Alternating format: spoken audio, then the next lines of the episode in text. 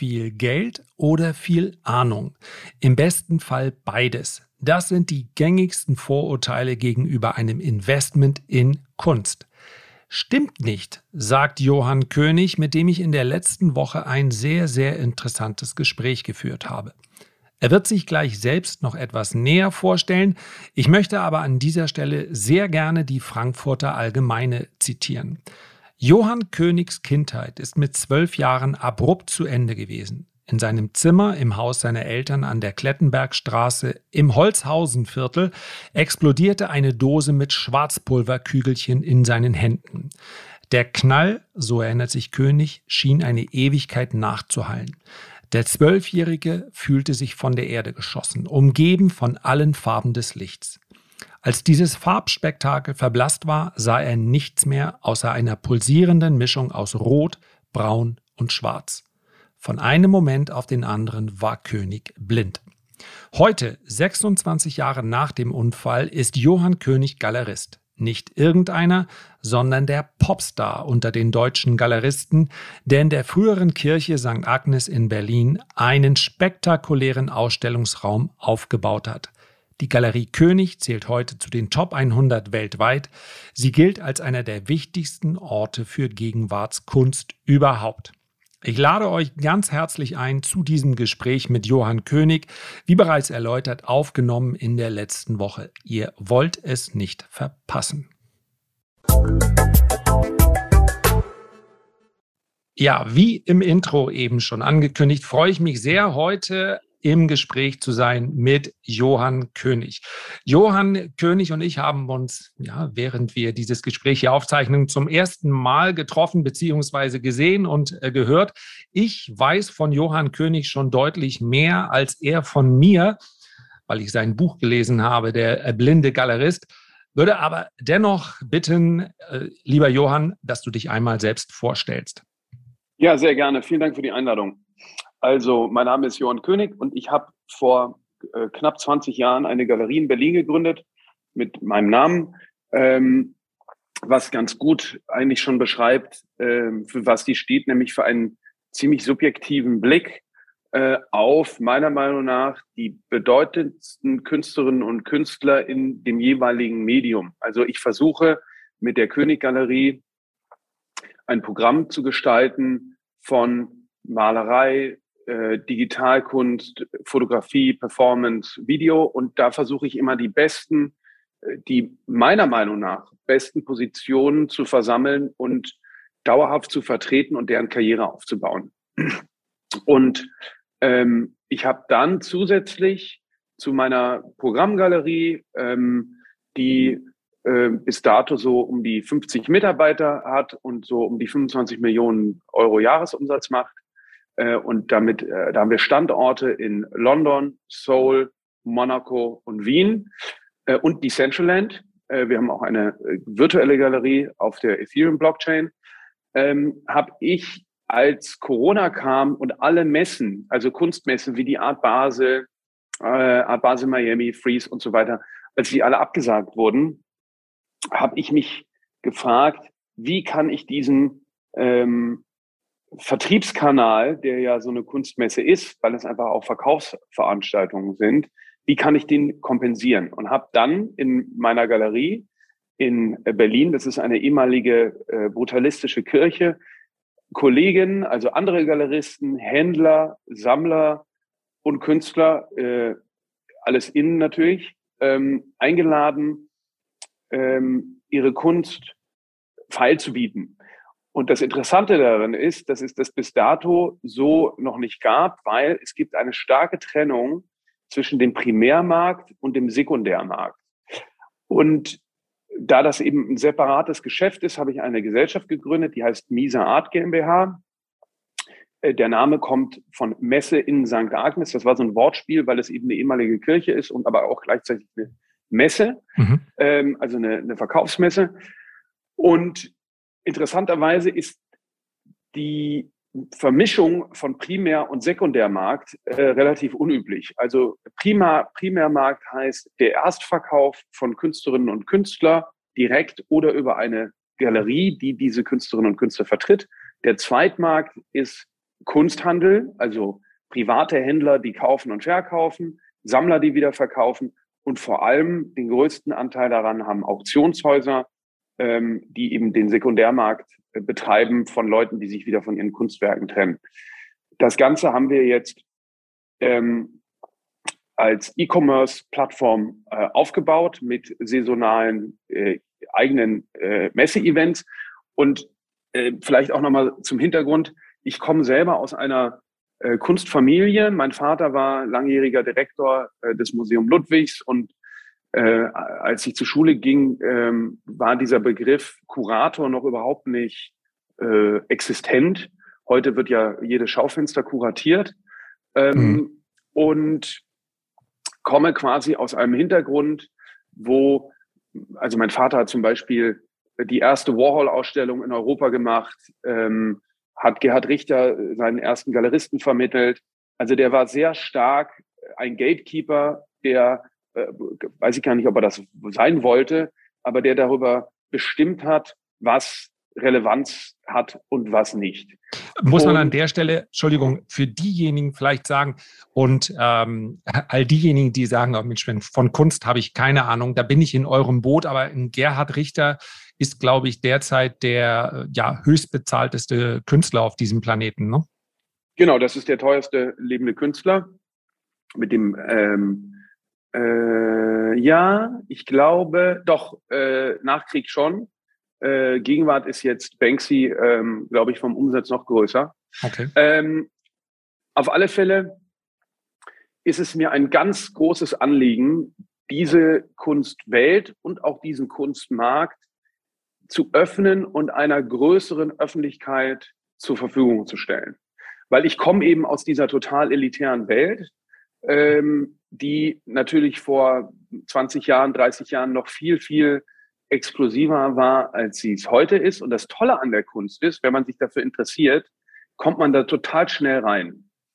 Und um, ich habe mich dann gefragt, welche Gründe haben Leute, sich nicht für Kunst zu interessieren und nicht in Kunst zu investieren. Mhm. Und kam dann zu mehreren Punkten. Das erste ist Zugang die Schwellenangst ist gigantisch, überhaupt in eine Galerie zu gehen, ähm, was ich auch sehr gut nachvollziehen kann. Ich selber äh, kriege manchmal Beklemmung, wenn ich in, in, in, Galerien gehe, weil es einfach eine, eine obwohl ich eben äh, quasi selber in der Bundesliga spiele, ist es einfach manchmal ein bisschen äh, nicht wirklich welcoming. Also Zugang, Transparenz ähm, ist eben überhaupt zu verstehen, ähm, also Preistransparenz. Die meisten, wir sind die einzige Galerie, die auf der Art Base ihre Kunstwerke äh, mit einem Preis auszeichnet. Überall anders muss man immer nach einem Preis fragen. Und das finde ich schon mal eine total ähm, äh, verrückte Situation, weil das erst Überwindung kostet.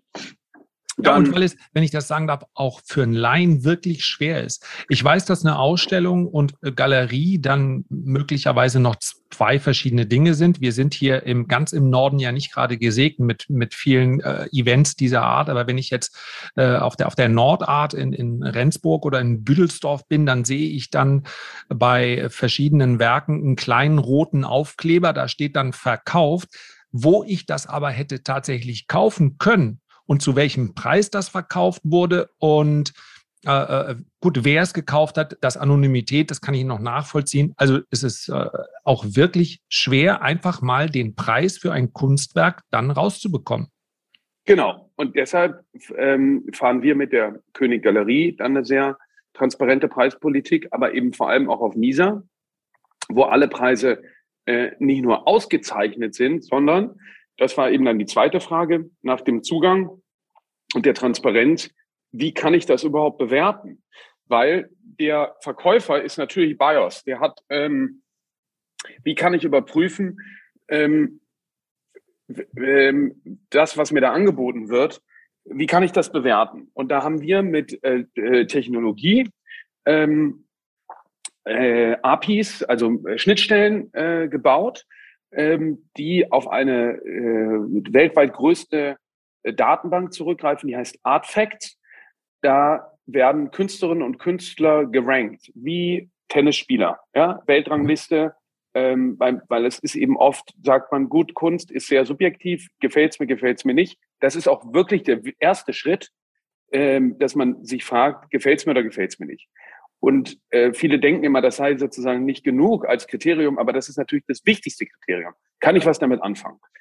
Aber dann, wenn es anfängt, um Geld zu gehen, muss ich ja je nach eigenem Budget, ähm, weil natürlich, wenn jemand äh, extrem vermögend ist, na, auch irgendwie was, was ihm einfach nur gefällt, äh, hohe Summen ausgeben, ob das nur nachhaltig investiert ist oder nicht, ähm, ist eben dann je nach äh, äh, Spielbein relativ. Ja? Ja. Deshalb kann man da auch nie sagen, das fängt bei X an, dass man es überprüfen muss. Ich finde, man sollte das immer in den Kontext setzen. Und deswegen haben wir zwei Schnittstellen. Das eine ist, das geht bei allen Kunstwerken, ob NFT, ob Skulptur, ob äh, Malerei, was auch immer, wird die Künstlerin, der Künstler gerankt.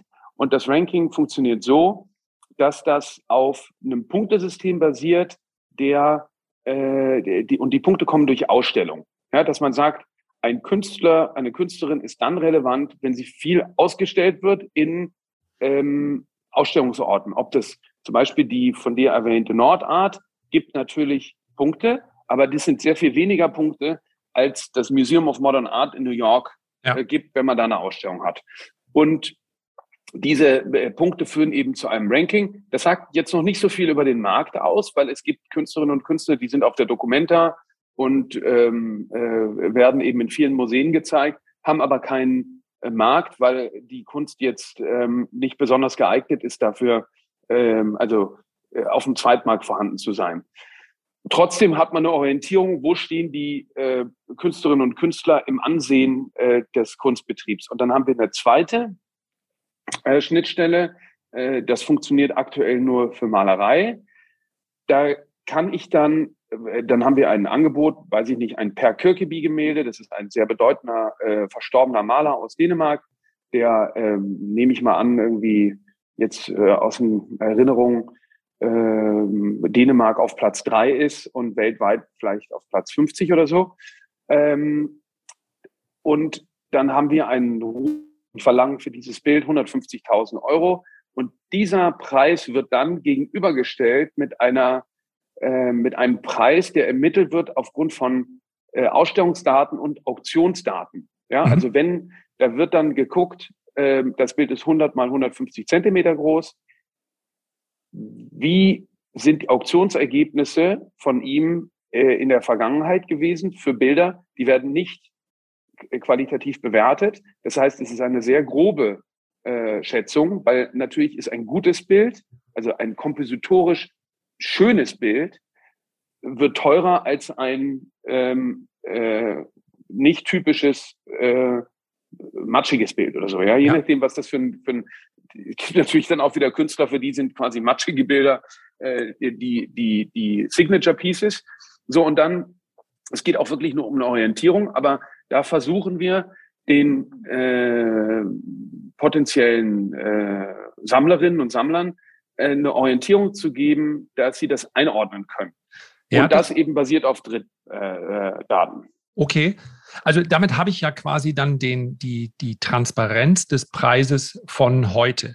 Jetzt muss ich noch mal ganz kurz einleiten auf den Schritt, der für viele vermutlich davor ist. Also bei oberflächlicher Betrachtung könnte man natürlich jetzt sagen, dass ich mich jetzt in meinen Kanälen um die äh, Geldanlage kümmere. Aber eigentlich, ich habe dir das eben schon ganz kurz im, im Intro gesagt, geht es mir gar nicht darum, äh, dass man jetzt nach besonders viel äh, materiellen Besitz strebt oder dass man ähm, nur Renditegedanken im Kopf hat, sondern vielmehr darum, dass dadurch, dass ich mich rechtzeitig, auch wenn ich eigentlich keine Lust habe, mich mit Geld zu beschäftigen, da gibt es ja gute Gründe für, dass wenn ich das rechtzeitig mache, dass ich mir dann nicht eben dauernd Gedanken oder Sorgen um Geld machen muss. Wahrscheinlich ein Zustand, den viele äh, Künstler, die vielleicht nicht so erfolgreich sind, kennen, ja.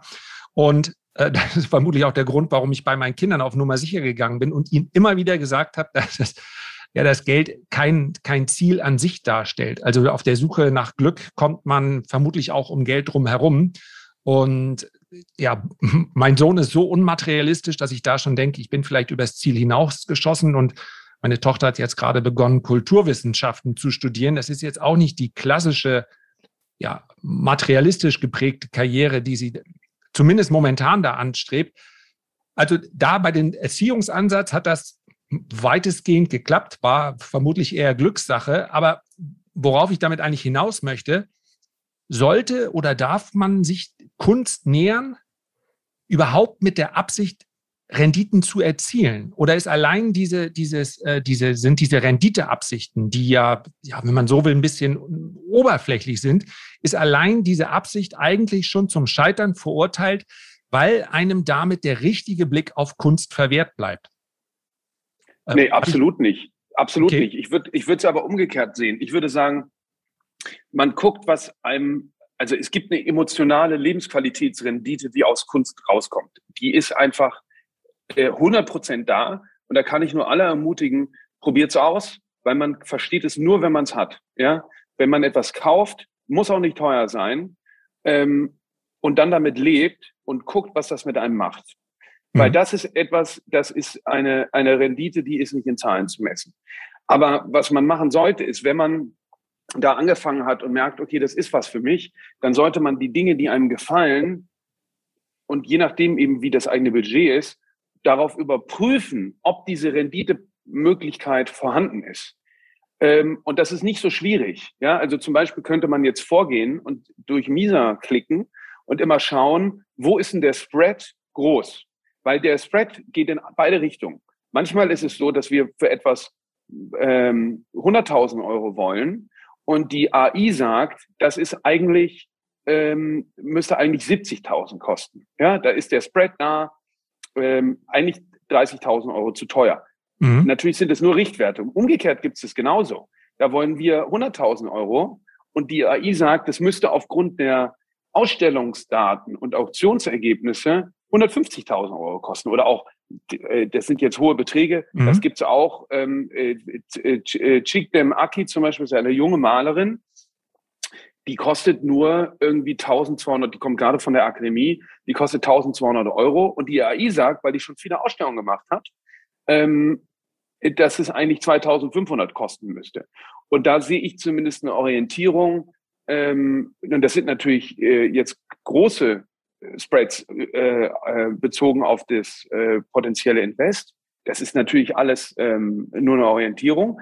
Aber da sehe ich zumindest, ähm, ähm, wenn es mir gefällt, ist das auf alle Fälle kein schlechter Kauf, ähm, weil es ein Originalbild ist von einer Künstlerin, die anfängt, ihre Karriere zu machen. Äh, und das Interessante bei Malerei ist, dass das Angebot zwangsläufig immer sehr stark beschränkt ist. Ja, das ist eigentlich so ähnlich wie beim Bitcoin. Mhm. Ähm, das ist einfach und das und auch wenn Künstlerinnen und Künstler dann anfangen erfolgreich zu werden, werden sie eigentlich immer knapper. Also jeder andere, der produziert, würde ja sagen, okay, jetzt habe ich einen mega Absatz, jetzt drehe ich meine Produktion hoch.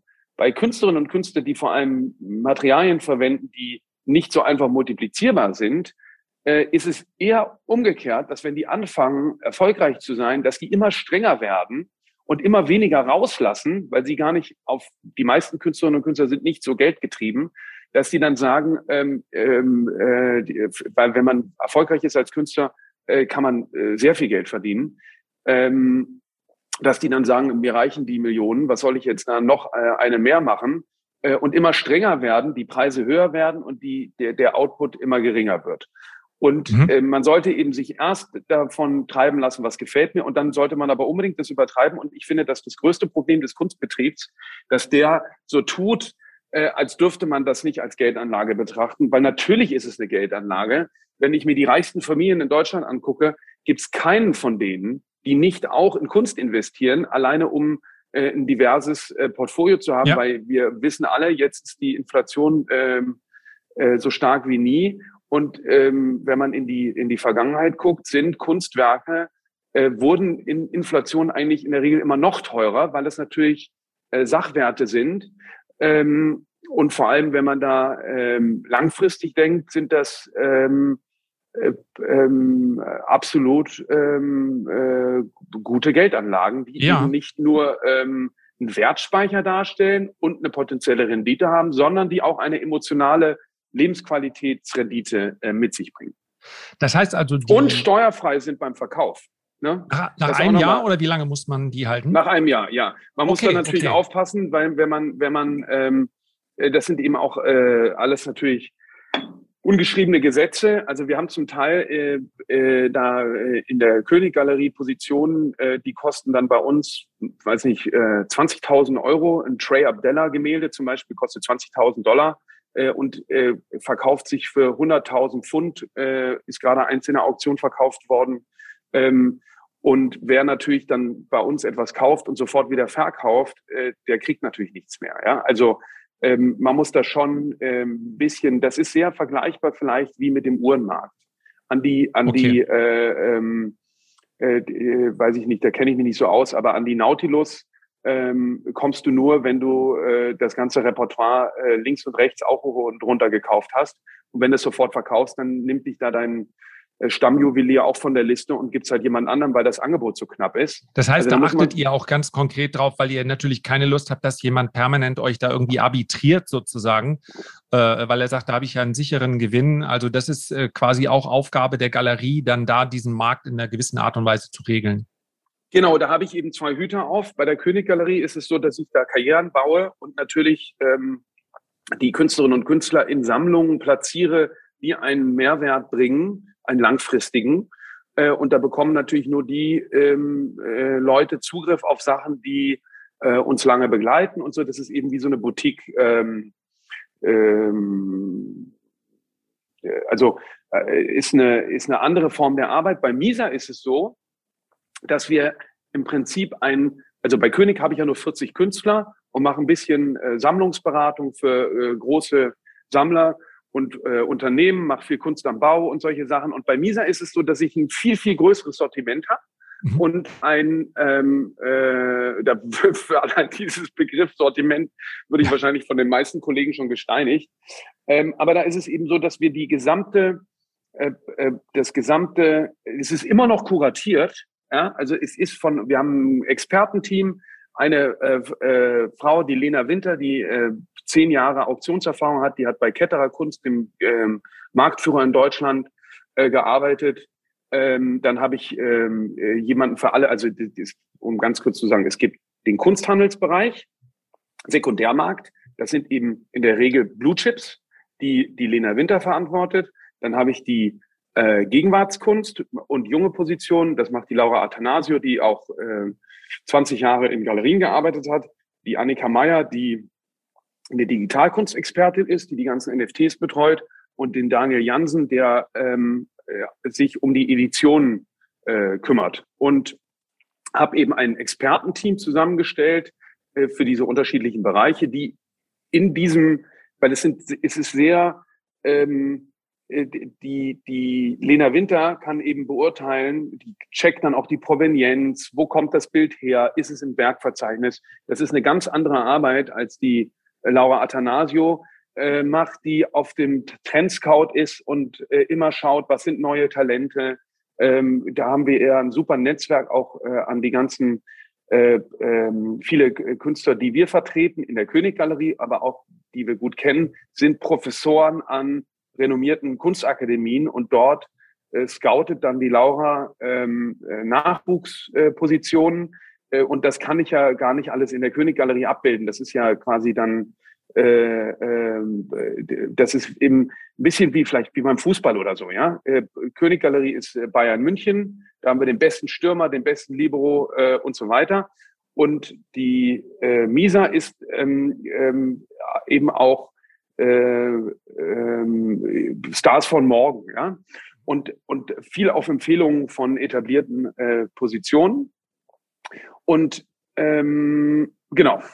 An der Stelle wäre mir jetzt auch nochmal wichtig, weil ich mir natürlich vorstellen kann, wenn der ein oder andere jetzt interessiert ist, noch einmal abzugrenzen, wo Kunst beginnt. Ja, und zwar nicht jetzt mit diesem freien Begriff, das liegt im Auge des Betrachters und ich möchte gar nicht hier mit Boys anfangen. Natürlich könnte man da um die ein oder andere äh, Ecke auch rumlaufen und sagen, ähm, ja, ist das jetzt wirklich Kunst? Also ich meine jetzt aber mehr den Kunstbegriff aus Sicht eines, ähm, eines, eines Anlegers, der sagt, ich möchte die ersten Schritte wagen, um hier auch Rendite zu erzielen. Und was mir aufgefallen ist bei einer, ich habe jetzt versucht, so eine ganz einfache Google-Recherche zu machen.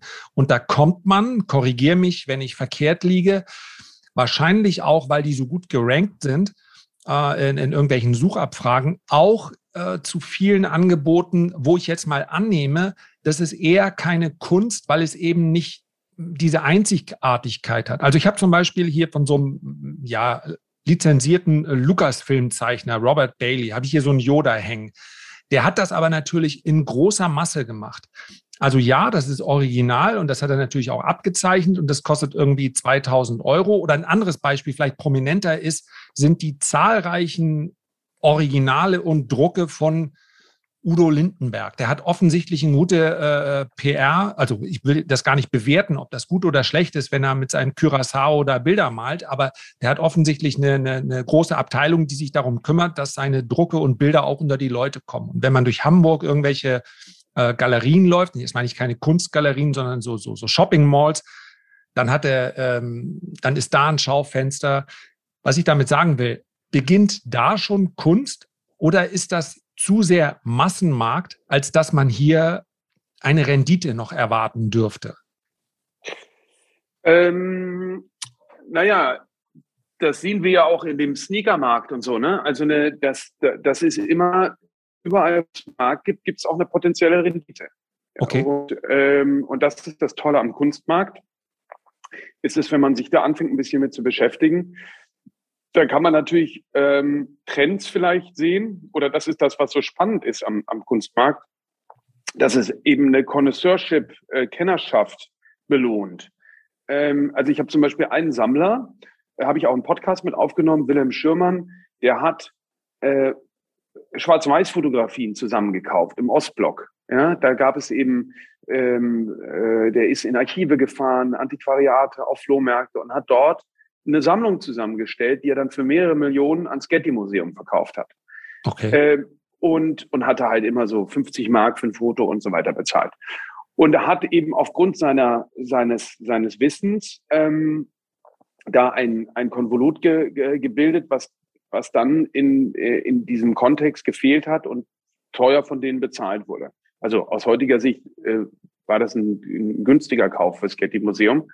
Und äh, dass es eben ähm, wie in allen anderen Märkten auch, wenn ich eine Annahme treffe und ähm, voraussehe, dass äh, welche Möglichkeiten äh, im, auf der Ethereum-Blockchain liegen und dass mir klar wird, dass das bezahlt werden muss und wie Smart Contracts funktionieren und da irgendwie frühzeitig Annahmen treffe äh, oder in der Corona-Krise merke, okay, das wird Folgen haben auf äh, Digitalwirtschaft, genauso ist es mit der, ähm, mit der Kunst auch. Ja? Also dass ähm, ähm, zum Beispiel ähm, einige Sammler vor vielen Jahren äh, oder vor einigen Jahren angefangen haben zu sagen, also ganz offensichtlich sind Frauen unterbewertet mhm. ja, im Markt. Und wenn ich dann äh, darauf, äh, davon ausgehe, dass es da irgendwann eine Korrektur geben wird und anfange, die wichtigsten weiblichen Künstlerinnen der Gegenwart zu kaufen, dann kann ich äh, davon ausgehen, dass ich zumindest buchwertmäßig äh, sehr hohe Renditen mache. Ja, ob die, wie die sich dann realisieren lassen, ist natürlich immer noch mal eine andere Frage. Aber zumindest äh, ähm, sind, werden Vergleichswerke dann teurer verkauft. Ähm, also geopolitische ähm, äh, Ereignisse spielen da natürlich auch eine große Rolle, wie auch da in allen anderen Märkten auch. Als wir ähm, äh, den, diesen äh, schrecklichen äh, Mord von George Floyd äh, miterleben mussten, ähm, hatte auch das Auswirkungen auf den Kunstmarkt in den USA für afroamerikanische Positionen, die eben vollkommen äh, vernachlässigt waren und jetzt äh, extrem teuer geworden sind. Und das mhm. lässt sich für alles mögliche andere auch äh, sehen. Und um und so ist das eben bei Udo Lindenberg auch. Da muss man ein bisschen gucken. Ich würde da, also wir haben auch in Udo Lindenberg auf der Misa äh, präsentiert, äh, so ein, äh, wie heißt die, Cognac, Cognac Grelle oder wie er das nennt. Mhm, ja. Ähm, und da muss man natürlich dann immer sehr stark unterscheiden zwischen Unikat und, äh, ähm, und äh, Reproduktion. Äh, und das ist aber wiederum ganz dankbar, weil das kann man eigentlich online sehr gut nachvollziehen, ähm, wie da so die Marktlage ist. Du hast es ja ziemlich genau jetzt etwas beschrieben, was für andere Märkte auch gilt. Ob wir nun über ähm, ja, Kryptos sprechen, wenn wir über Bitcoin und Ethereum und so weiter hinausgehen oder über Immobilien oder insbesondere auch Aktien. Das heißt also, derjenige, der sich auskennt, der sich damit auch beschäftigen möchte, bekommt hier im Laufe der Zeit zwangsläufig einen Wettbewerbsvorteil gegenüber all denjenigen, die nur hinkommen, weil sie sagen, ich will Rendite, aber eigentlich möchte ich mich darum gar nicht kümmern. Im Aktienmarkt, auch im Immobilienmarkt, wird denen natürlich dennoch ein Angebot bereitgestellt. Und zwar, weil es Fondsmanager gibt, die sagen, okay, ich übernehme diese Arbeit. Dafür bekomme ich einen Teil von dir. Du bezahlst quasi eine Verwaltungsgebühr oder du bezahlst eine äh, Erfolgsbeteiligung. Jetzt weiß ich, dass es diese, ja, den, dieses, dieses Tokenisieren, also ein, ein, ein Kunstwerk zu nehmen und zu sagen, wir teilen es in, in, in 1000 Teile oder 500 Teile und weil du dir eben diesen Künstler vermutlich als Ganzes nicht leisten kannst. Ja, so viele gibt es auch nicht, die sagen, ich, ich kaufe mir dann was für, ähm, ja, für 200.000 Dollar oder 500.000 Dollar oder auch noch viel, viel mehr. Aber ein Anteil davon kann sich der ein oder andere doch leisten.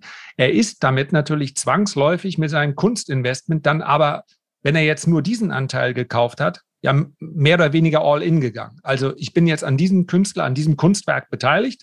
Wenn sich das gut entwickelt, gut, wenn nicht, dann nicht. Und am Aktienmarkt diversifiziert man daher und nimmt mehrere Aktien, also mehrere Eier ins Depot. Ähm, müsste es eigentlich sowas nicht auch im Kunstmarkt geben? Oder gibt es vielleicht schon, dass man sagt, okay, hier, ich bastel dir einen Fonds, der kostet dich natürlich etwas und ich suche eine Reihe von Token aus, vielleicht auch wenn der Fonds groß genug ist, ich nehme eine Reihe von Künstlern und Kunstwerken, packe die in diesen Korb, am besten ist er vermutlich dann für einige Zeit äh, geschlossen, drei, fünf, zehn Jahre und im Anschluss wirst du dann, weil derjenige, der diesen Korb zusammengestellt hat, eben weiß, wie man es macht, ähm, wirst du dann eine schöne ansehnliche Rendite erzielen. Ja, also, also ist das wir, ein Businessplan oder ist das keiner?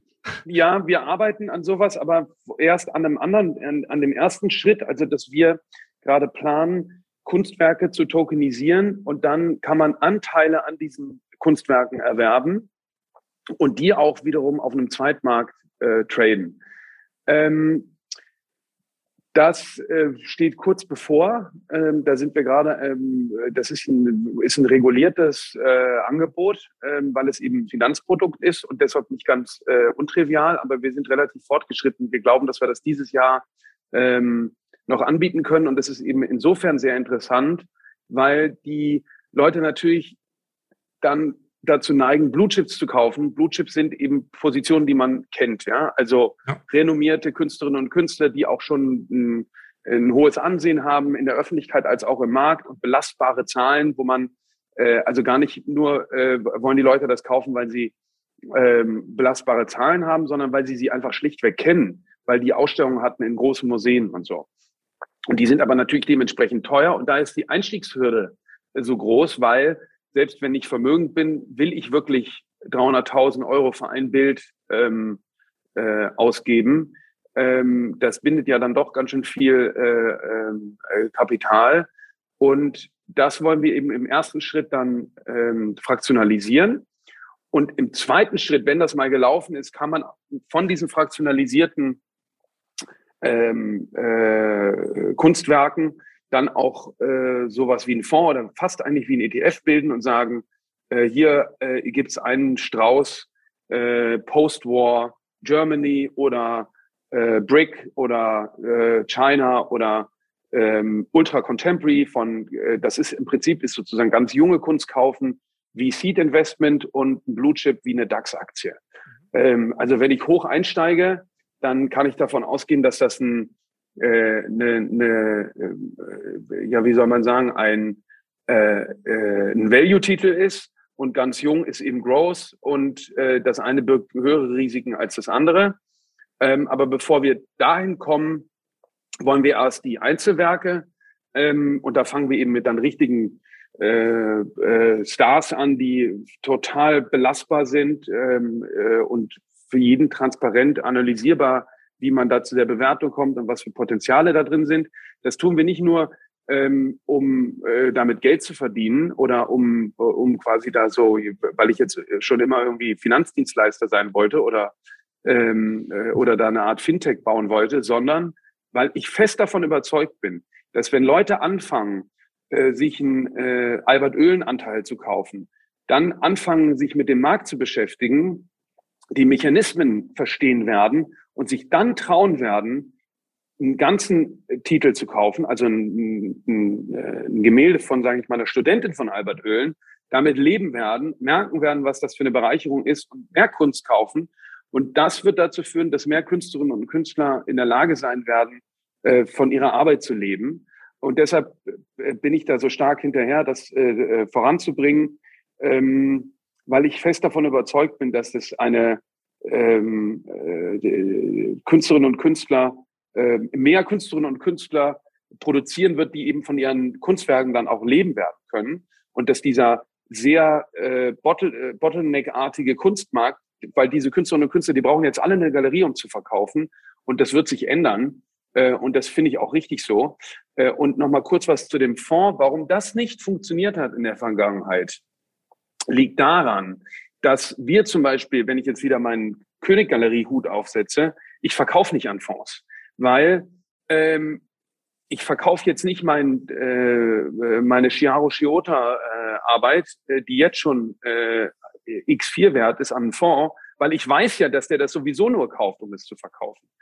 Ähm, mhm. Und die, die, die Fraktionalisierung ist ein bisschen anders, weil ähm, einmal für den ersten Schritt werden wir, oder beziehungsweise nochmal kurz zum Fonds, äh, ist es, ähm, äh, äh, habe ich kein großes Interesse an die zu verkaufen, weil die kaufen, um wieder zu verkaufen. Mhm. Ähm, dann ist es auch so, dass wenn der Fonds abläuft, äh, habe ich in der Regel viele Positionen, die äh, extrem gut gelaufen sind und einige, die überhaupt nicht gelaufen sind. Und die müssen ja auch trotzdem wieder, ähm, der muss ja wieder äh, aufgelöst werden. Und das ist auch ein Grund, warum ich nicht an die verkaufe, weil das kann mir wiederum meinen Markt, ähm, äh, den ich ja manage von dem Künstler oder der Künstlerin, äh, zu kurz kommen. Und dadurch, dass ich so eine starke Nachfrage habe, brauche ich erst gar nicht an den Fonds verkaufen. Also das hat in der Vergangenheit äh, ähm, ähm, nur mäßig funktioniert. Mhm. Und ähm, der Unterschied ist bei der Fraktionalisierung, ist, dass es ja nicht so, dass der, dass die Liquidität gegeben ist, obwohl das Kunstwerk gar nicht verkauft wird. Mhm. Ja, also ich habe hier einen Albert Oehlen jetzt im Bestand, den, das wird äh, voraussichtlich das erste Werk sein, was wir äh, fraktionalisieren. Dann können die Leute davon Anteile kaufen. Also ich behalte 51 Prozent, ich free floate 49 Prozent. Die Leute können sich beteiligen und können dann ihre Beteiligung auch schon wieder an andere verkaufen ohne dass ich das Kunstwerk selber verkaufen muss. Und dann, äh, das habe ich vom Sekundärmarkt, ist es quasi also vogelfrei.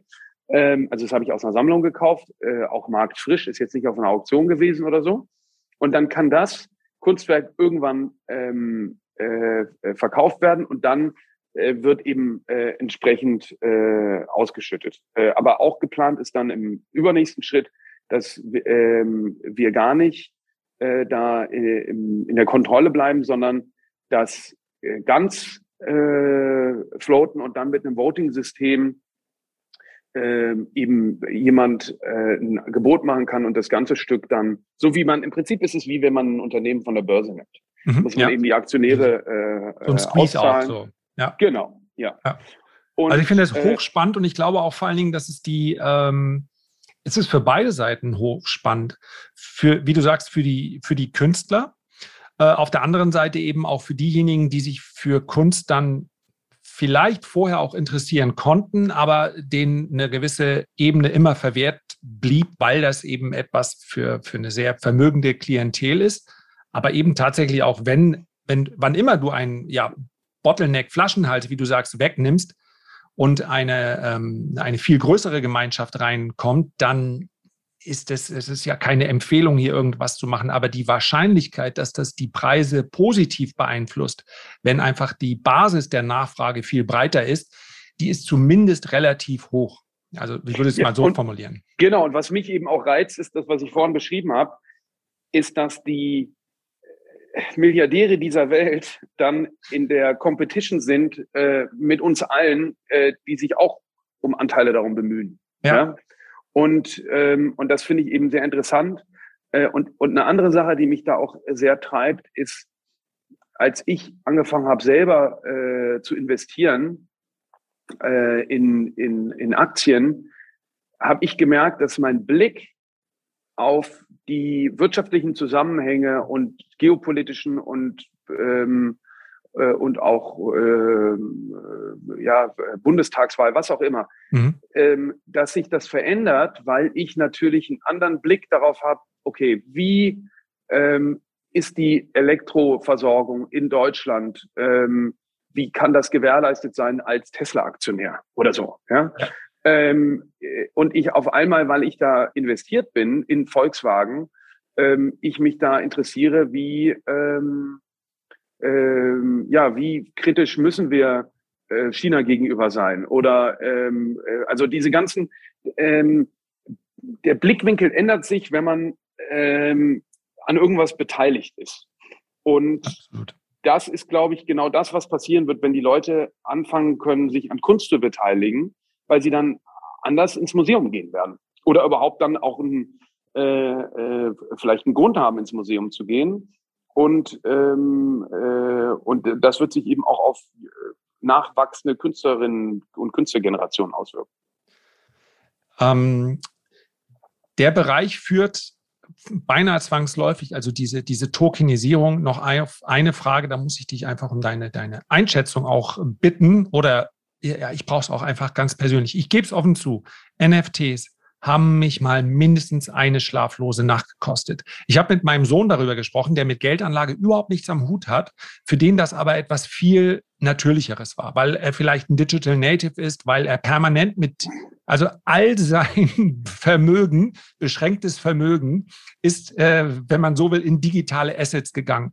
In diesem Fall aber nicht in NFTs, sondern in irgendwelche Dinge, die er in, in äh, in irgendwelchen Gaming-Geschichten äh, oder Sessions gebraucht hat und die sind dann auch weg. Aber es kommt ihm wie selbstverständlich vor, dass er das Geld dafür ausgibt.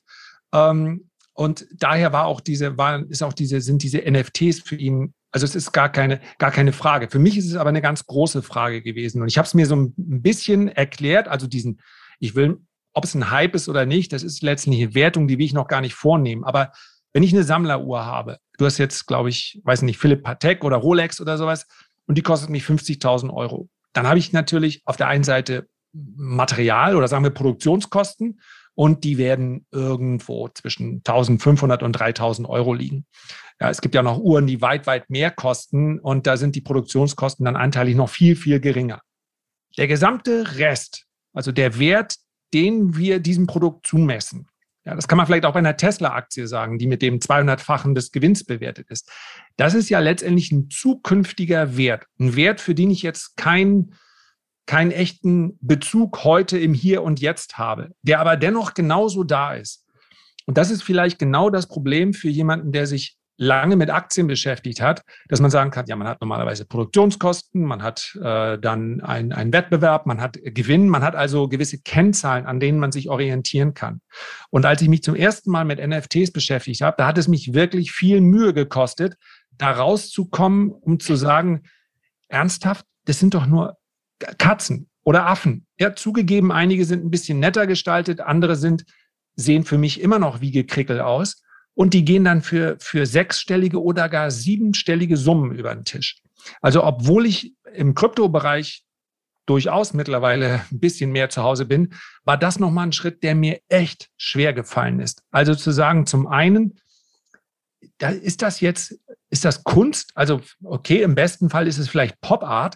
Es ist aber auf jeden Fall etwas, was offensichtlich so viele Menschen anspricht, also dieses Eigentumsrecht zu haben, dass die Preise da durch die Decke gegangen sind. Und ich habe jetzt gesehen bei dir auf der App, du hast ja auch NFT-Drops, also verkaufst NFTs. Ja. Ähm, ist das ein Markt, der für dich sofort sich als ganz logisch erschlossen hat? Weil du sagst, ja klar, das ist jetzt halt äh, digital und die, dir gehört das und damit hat es dann zwangsläufig auch einen Wert. Oder hat, war die Herangehensweise zumindest für jemanden, der normalerweise ja es mit Kunst zu tun hatte, die ja auch leibhaftig vorhanden ist, äh, war das für dich auch eine Hürde, die du zu überspringen hattest? Nee, erstmal war das Interessante, dass äh, auch, ich glaube, wir müssen immer gucken, was unsere Kinder tun. Äh. Das, das erste Mal ähm, bin ich äh, auch auf diese Fraktionalisierungsidee gekommen, als mein Sohn mir erzählt hat, dass er sich an einem Turnschuh beteiligen wollte, was ich erstmal überhaupt nicht nachvollziehen konnte, warum, ähm, warum er das tun soll. Ja, aber das sind natürlich ähm, identitätsstiftende, kulturelle äh, Objekte. Ja, also auch zum Beispiel äh, Pokémon. Ähm, da schütteln wir äh, vielleicht mit dem Kopf, aber das sind eben, ähm, das ist Kultur, ähm, Jugendkultur oder es ist eben äh, äh, und die, die, das hält sich jetzt, ich weiß nicht, seit 25 Jahren oder sowas ja, Verrücktem, ja. ja. Und das muss man einfach ernst nehmen, weil das ähm, kulturell prägend ist. So, und so wie äh, unsere Kultur, du hast vorhin Josef Beuys erwähnt, ja, kulturell geprägt hat, ähm, oder auch, ähm, weiß ich nicht, äh, Leute haben ja äh, damals äh, Telefonkarten gesammelt, oder, ja, als die, als die, äh, als es Telefonkarten gab oder Überraschungseimer, man kann ja alles ja. Und ähm, ob das jetzt Kunst ist oder nicht, ist sozusagen für die Marktbetrachtung total egal. Aber wenn man sich diese Krypto-Punks zum Beispiel anguckt, dann ist es eben so, dass es die sind die ersten gewesen in dieser Form, dass das so generierte äh, Positionen sind und dann, äh, das gibt es im Kunstmarkt und in allen anderen Märkten auch, wird eben identifiziert, dass die goldenen sind seltener und Gold wird irgendwie immer mit mehr Wert assoziiert und dann werden die halt auch teurer als die grauen oder die nicht so viele Farbkombinationen haben. Ja, das ist eben ähm, äh, bei allen anderen Märkten auch so. Ja, die eine Uhr, die es irgendwie in dieser Kombination nur gab, die wird dann teurer als ähm, äh, irgendwas anderes. Und dann gibt es solche Mechanismen wie, äh, also einen richtigen Gamechanger äh, fand ich, dass Twitter die Möglichkeit ähm, äh, jetzt gegeben hat, dass Leute, die ähm, äh, einen CryptoPunk oder irgendein NFT in ihrer Wallet haben, können den autorisiert verknüpfen.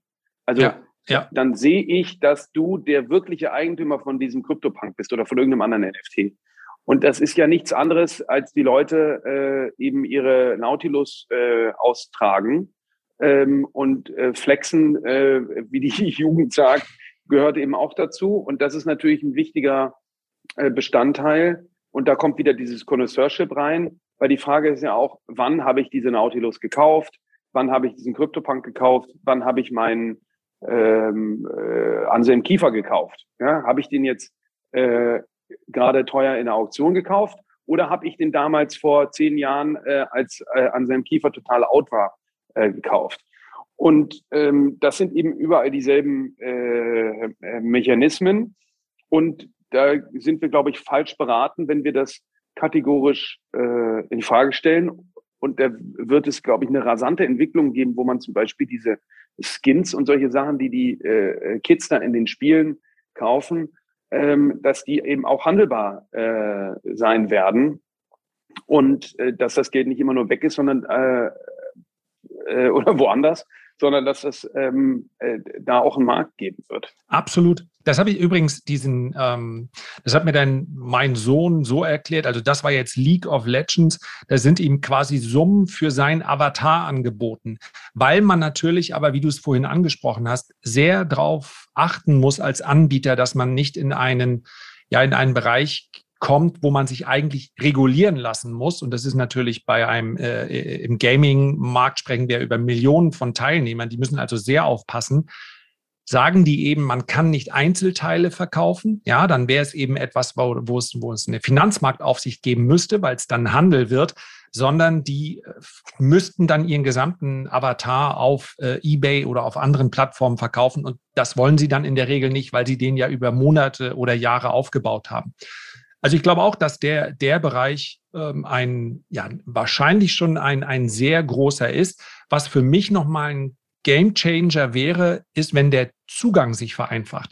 Es hat mich, die schlaflose Nacht kam natürlich nicht nur aufgrund der, der ja, der Probleme, die ich erstmal hatte mit der Art der, der Kunst, sondern es hat ja auch unheimlich genervt, dass ich, du brauchst ein, ein Kryptokonto, da musst du, ähm, ja, dann muss, um dann bei, bei OpenSea ähm, mitmachen zu können, beziehungsweise äh, Gebote abgeben zu können oder auch eigene ähm, NFTs zu erstellen, musst, brauchst du dann Metamask oder einen anderen. Das heißt also, wenn ich jetzt, wenn ich annehme, dass meine Mutter oder mein Vater auf die Idee kämen, weil sie irgendeinen Zeitungsartikel lesen, dort zu investieren, ja, die würden allein an dieser Hürde schon scheitern. Deswegen fand ich es ganz spannend, dass man direkt, ja, ich glaube, bei dir eben NFTs nicht nur mit, ähm, mit einer Kryptowährung, also mit, Ethers oder sowas kaufen kann, sondern eben auch mit, äh, ja, mit Fiat Money. Genau, genau. Wir haben eben am Anfang ähm, experimentiert äh, und hatten eine Ausstellung hier bei uns in der Königgalerie, die hieß ähm, The Artist is Online. Da ging es um äh, aktuelle Künstlerinnen und Künstler, die im digitalen als auch im realen äh, arbeiten. Also Malerei digital als auch ähm, äh, physisch und haben dann auf OpenSea eine Auktion veranstaltet und haben dann gemerkt, dass unsere klassischen, also einmal haben wir uns wahnsinnig selber total schwer getan damit, weil ganz wichtig ist ja, dass das Minden auch von den Künstlerinnen und Künstlern kommt und nicht von der Galerie. Mhm. Weil äh, ich will ja das äh, Werk kaufen, was die Künstlerinnen und Künstler äh, herausgegeben haben und nicht, ähm, äh, was irgendein ein, ein Dritter äh, herausgegeben hat. Und dann ähm, haben wir eben gemerkt, dass die ganzen äh, Sammlerinnen und Sammler, mit denen wir arbeiten, da abgeprallt sind, weil die sich wahnsinnig schwer getan haben. Zu dem Zeitpunkt konnte man auch noch nicht, jetzt kann man ja bei OpenSea ähm, äh, mit Kreditkarte Krypto kaufen und kann dann mit der Krypto ähm, die NFTs kaufen. Aber dann habe ich, man muss von ETH in WETH wechseln und so weiter. Das ist sehr ähm, komplex und deshalb haben wir da eine Lösung entwickelt, wo wir äh, Malerei, Skulptur, NFTs direkt im Checkout gleichberechtigt äh, verkaufen und dann die ähm, Wallet ähm, nach einer Haltefrist, je nach Kreditkarte oder wie bezahlt wird. Man kann eben ähm, mit PayPal, mit Fiat ähm, und jetzt, glaube ich, ab nächsten Monat auch per Rechnung sogar bezahlen. Mhm. Äh, und dann wird, die, wird das zugestellt. Und ähm, das macht natürlich einen großen Unterschied, weil es einfach ähm, äh, sehr viel einfacher ist wir stehen kurz davor, dass der Marktplatz auch freigeschaltet wird, also dass man dann sein NFT auch wieder zum Verkauf ähm, äh, freigeben kann. Äh, das hat leider etwas länger gedauert, weil das eben, wie du vorhin erwähnt hast, ein reguliertes äh, Thema ist. Und die, den Partner, mit dem wir das gemacht haben, die sind eben nicht Geldwäsche-compliant in Deutschland sondern, oder in Europa, sondern nur in den USA. Okay. Äh, und als jetzt N26 diese große Strafe bekommen hat, ähm, wollte ich äh, da lieber ähm, äh, auf Lieber nicht so eine Strafe bekommen. Ja, gut, so groß sind unsere. Äh, aber äh, ähm, man will ja vor allem auch nicht, ähm, die ist ja, das ist ja, ähm, da muss man schon aufpassen, weil ähm, äh, da, und wir wollen jetzt viele, es gibt eben Wettbewerber, die haben dann in Tallinn gegründet oder ähm, äh, und das wollen wir nicht. Wir wollen da schon ähm, das alles richtig machen. Mhm. Johann, wir haben so, aber was, was ja, ich nochmal sagen bitte. wollte, ist, dass genau dieser Zugang ähm, und die Einfachheit, äh, das ist eben nochmal wichtig zu sagen bei Misa, da kann man einfach eben einfach kaufen. Mhm. Ähm, und äh, wir haben dann auch so eine Transport-API äh, entwickelt, dass man eben auch genau weiß, weil das ist nämlich die nächste Hürde. Ähm, ich habe jetzt rausgefunden, was es kostet. Ich habe mich irgendwie informiert, äh, ob das jetzt ein fairer, äh, faires Angebot ist. Und dann ist ja noch die Frage, wie kriege ich das jetzt zu mir? Ähm, ähm, weil das ist eben bei uns, im, obwohl das so hohe Summen sind, ist im Kunstmarkt üblich, dass man den Transport äh, selber bezahlt ähm, und eigentlich auch organisiert, ähm, was ziemlich verrückt ist. Und da gucken wir auch gerade, ähm, da haben wir jetzt einen CFO eingestellt, um auch zu ermitteln, können wir denn den Transport nicht eigentlich auch inkludieren, ähm, um es quasi so angenehm und komfortabel wie möglich zu machen. Ähm, äh, und bis, aber aktuell ist es so, dass man eben die äh, Transporte genau kalkulieren kann und auch gleich mit buchen kann ähm, im Vorgang. Das ist so spannend, dass wahrscheinlich noch weitere schlaflose Nächte kommen werden, aber das gehört ja zum Leben mit dazu. Eigentlich wollte ich mich am Anfang bedanken. Ja, jetzt bedanke ich mich auf jeden Fall fürs Gespräch, aber auch nochmal bei dir persönlich für das Buch. Denn ich habe was ganz anderes erwartet. Ich habe das Buch geschenkt bekommen. Also das Buch 2019 ist, glaube ich, rausgekommen, ne? Ja. Der blinde Galerist beschreibt in, ja, ist autobiografisch.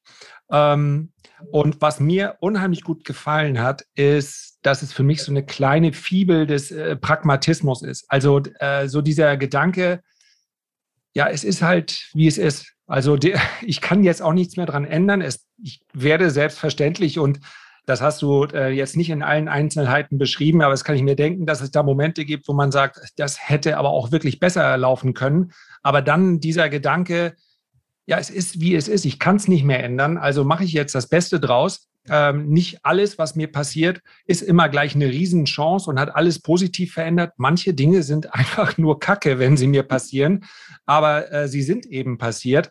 Insofern, ähm, ja, vielen Dank dafür. Es war für mich einfach sehr erfrischend zu lesen, auch wenn da natürlich auch dunkle Momente, äh, Momente drin beschrieben sind. Das freut mich zu hören. Und da möchte ich mich nochmal ganz herzlich bedanken fürs Gespräch. Ich hätte noch so viele Fragen, dass ich hoffe, ähm, dass wir vielleicht in Zukunft das nochmal wiederholen können oder fortführen können. Und ja, sehr gern. Wir sind da ja auch stetig an der Weiterentwicklung. Und Dank. auch, äh, wenn ich das noch sagen darf, wenn das jetzt hier Leute hören, die ähm, zum Beispiel große E-Commerce-Expertise haben ähm, oder sonst glauben, sich hier äh, stark einbringen zu können, freue ich mich natürlich. Ja, genau. Also ihr könnt, ihr findet ähm, äh, Johann sehr leicht und die Misa-App auch. Und ansonsten, wenn, wenn ihr mich anschreibt, wie so häufig, dann leite ich das natürlich auch sehr gerne weiter. Vielen Dank, Johann. Eine schöne Zeit für dich. Ich danke dir. Herzlichen Dank für eure Aufmerksamkeit. Ich würde mich sehr freuen, wenn ihr euch die Zeit nehmen würdet, kurz ein Feedback oder einen Kommentar zu hinterlassen und am allermeisten freue ich mich, wenn wir uns beim nächsten Mal gesund und munter wiederhören. Bis dahin alles Gute, liebe Grüße, euer Lars.